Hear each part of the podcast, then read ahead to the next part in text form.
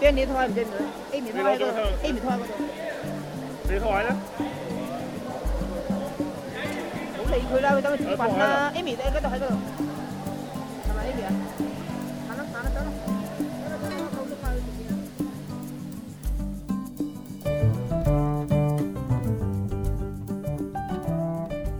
Hola, yo soy Ana Prada, vengo de Uruguay, eh, soy cantora y compositora y ando por aquí por Córdoba presentando mis, mis discos, Soy sola, soy pecadora y soy otra, eh, en este show que se llama Otra pecadora sola. ¿Cómo es salir de Paysandú a hacer música en el mundo?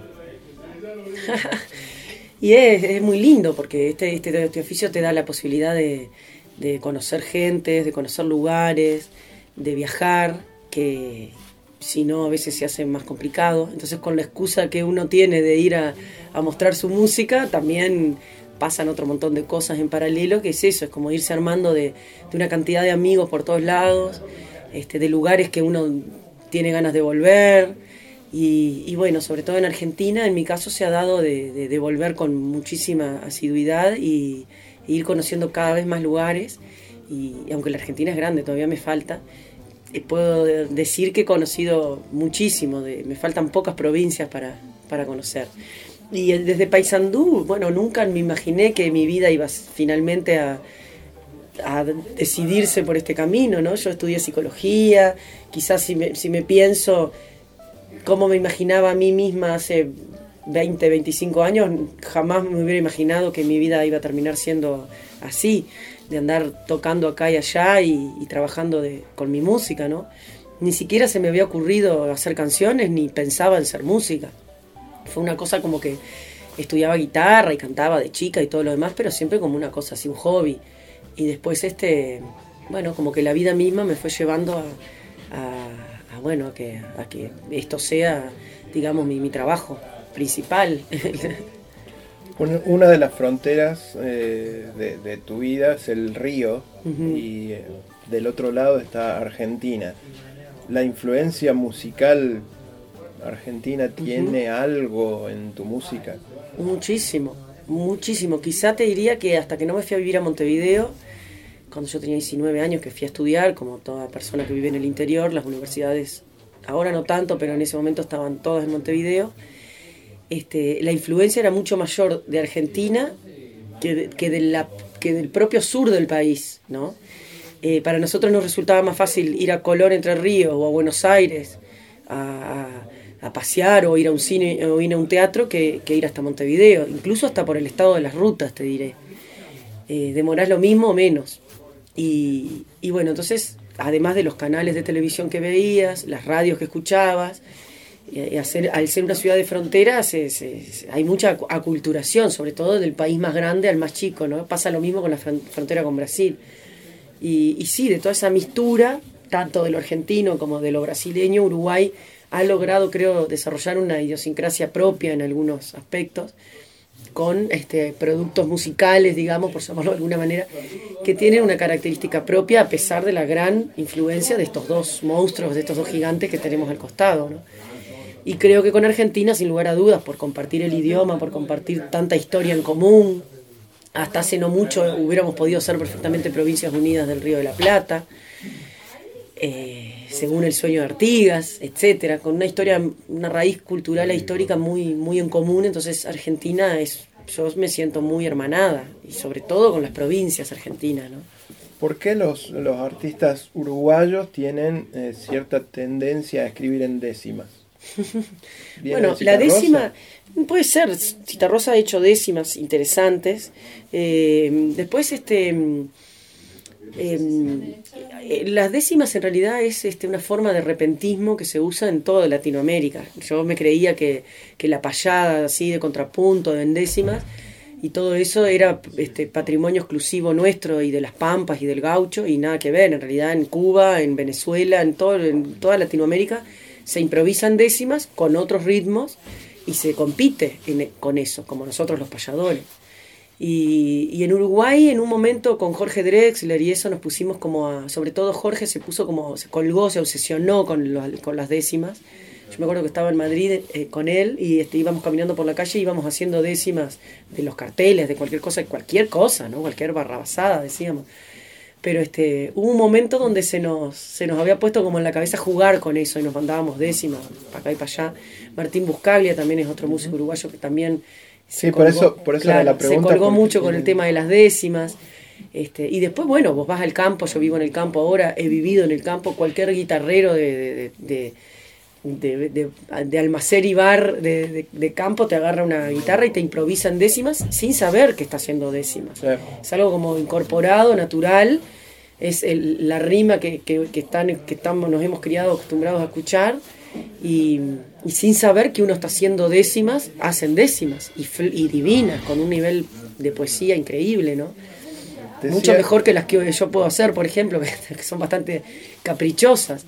Les sale naturalmente, ¿no? Decías en una, en una canción en el show de anoche eh, dedicada a tu, a tu mamá, eh, tu abuela. Eh, yo no, no sabía que, que era dedicada a ella y sin embargo hay un, un par de, de versos. viendo el amanecer nos vamos muriendo. ¿Qué, qué, qué significa? Y significa que, aparte, en realidad este, en ese momento también había nacido en mi familia un, un sobrinito, un niño.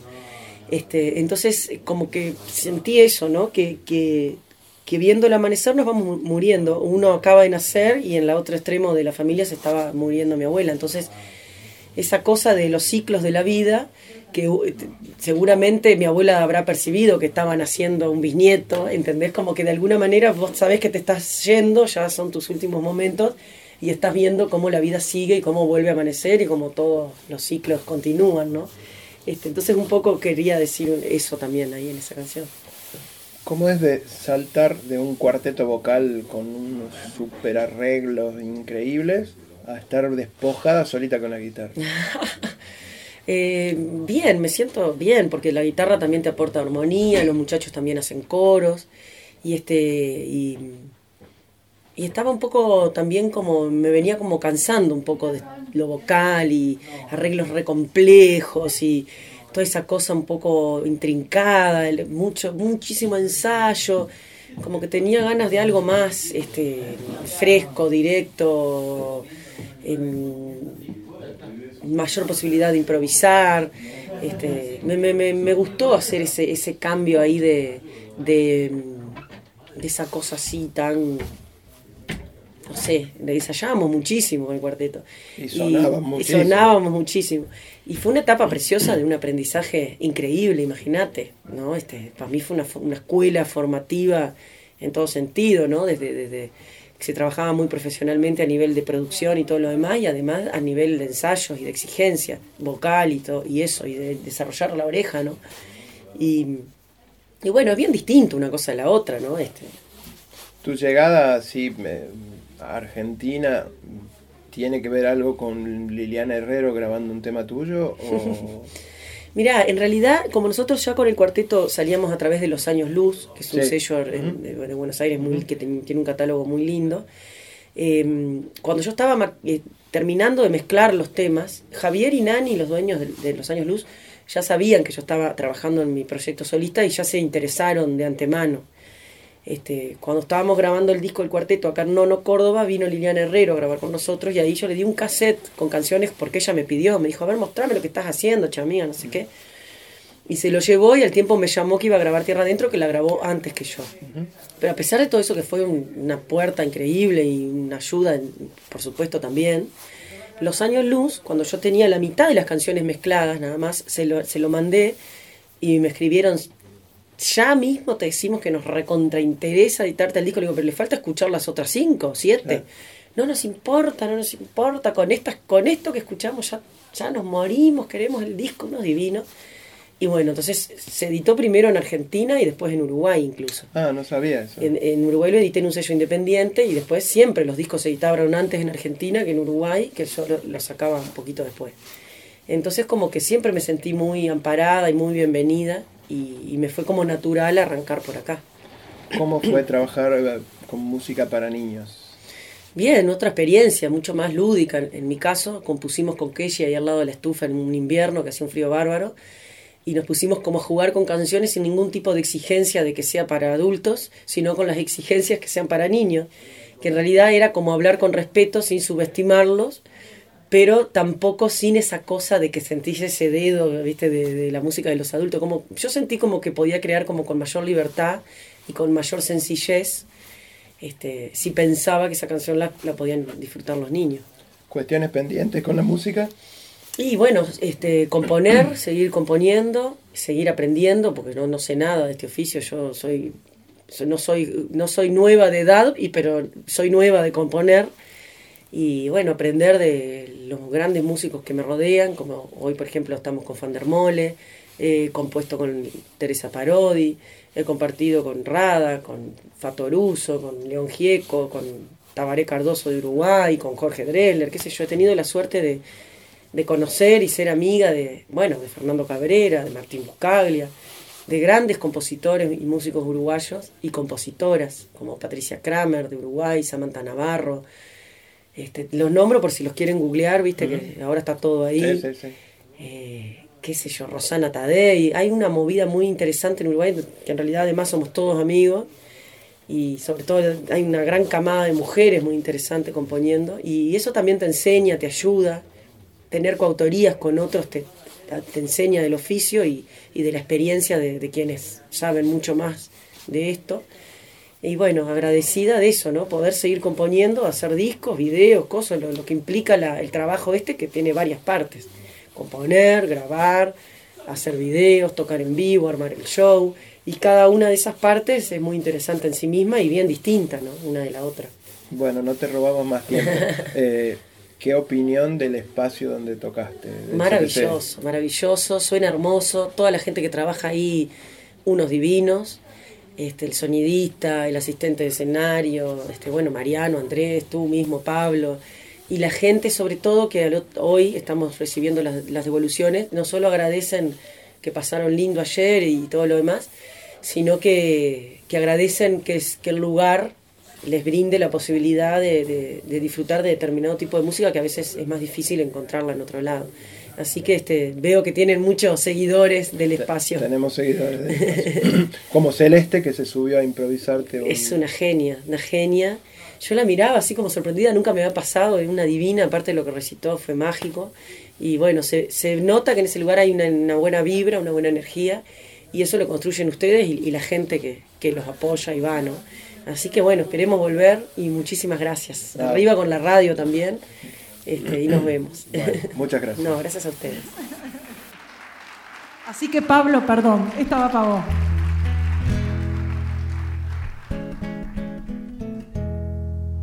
Ay que sí que se va, se la lleva el agua, que de tanto llorar rueda en la bajada, que de tanto llorar rueda en la bajada. Cuando fue que la vi? Que la vi creciendo y de solo mirar se me va perdiendo y de solo mirar se me va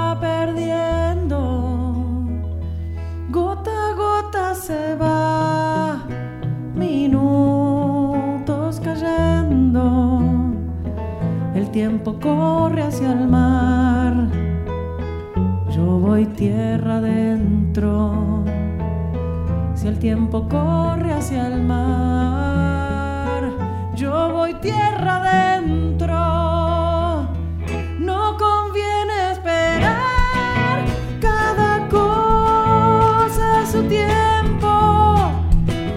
Viendo el amanecer,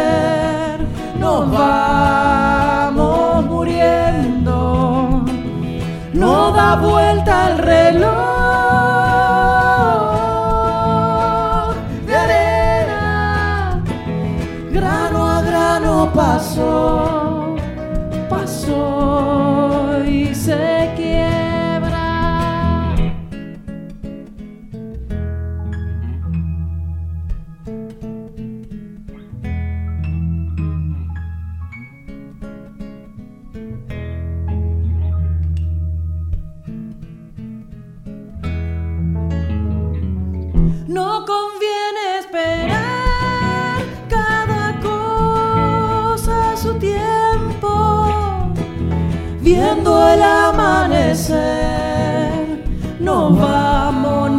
Vamos muriendo.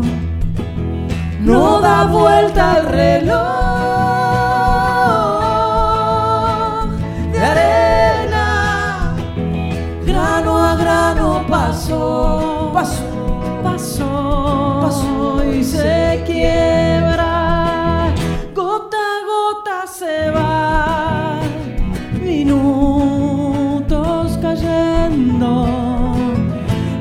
tiempo corre hacia el mar. Yo voy tierra adentro. Si el tiempo corre hacia el mar,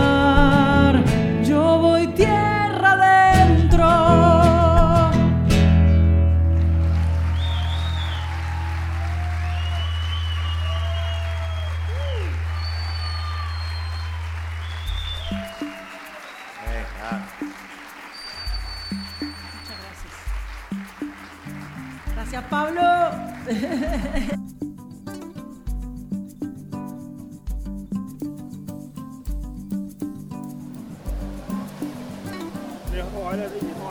Bên điện thoại trên nữa. Em điện thoại rồi. Em điện thoại rồi. Điện thoại đó. Thì người ta người ta mình bật em điện thoại cái đó.